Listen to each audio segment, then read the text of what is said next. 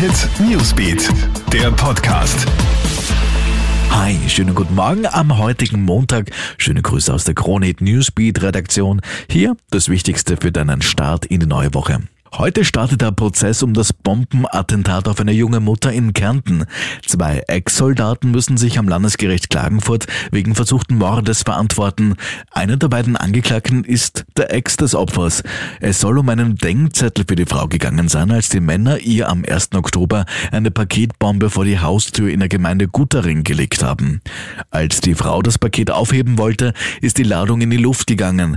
Sie hat mit lebensgefährlichen Verbrennungen knapp überlebt. Den Angeklagten droht lebenslange Haft. Möglich ist auch die Einweisung in eine Anstalt für geistig abnorme Rechtsbrecher. Die Männer gelten allerdings laut dem Gerichtssprecher Christian Liebhauser-Karl als zurechnungsfähig. Die Zahl der positiven Corona-Tests in St. Wolfgang im Salzkammergut ist mittlerweile auf 53 gestiegen und es könnten heute noch mehr werden. Eine vollständige Auswertung der Tests steht nämlich noch aus. Auch fraglich, wie wirkt sich der Corona-Cluster auf die Nachbargemeinde St. Gilgen aus? Weil sich auch hier bereits zwei Personen mit dem Coronavirus infiziert haben, setzt man nun erste Vorsichtsmaßnahmen. So könnte hier etwa, genauso wie schon in St. Wolfgang, die Sperrstunde vorverlegt werden.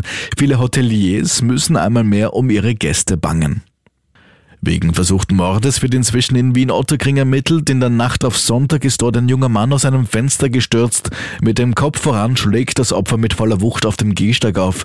Passanten rufen zwar sofort den Notarzt. Das Merkwürdige aber an diesem Fall, Augenzeugen erzählen komplett widersprüchliche Versionen.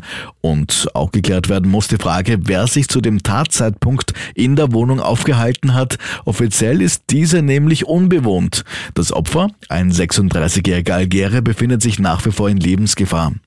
Zum Fußball. Die alte Dame verlängert ihr Meisterschaftsabo. Juventus Turin hat sich gestern nach einem erlösenden Tor von Cristiano Ronaldo zum neunten Mal in Folge die italienische Meisterschaft gesichert.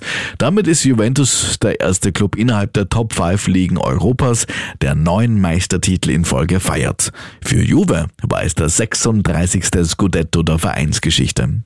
Mehr News bekommst du laufend im Programm auf KroneHit, auf KroneHit.at und natürlich hier in diesem Podcast. Wir würden uns freuen, wenn du diesen abonnierst. Schönen Tag noch. KroneHit Newsbeat, der Podcast.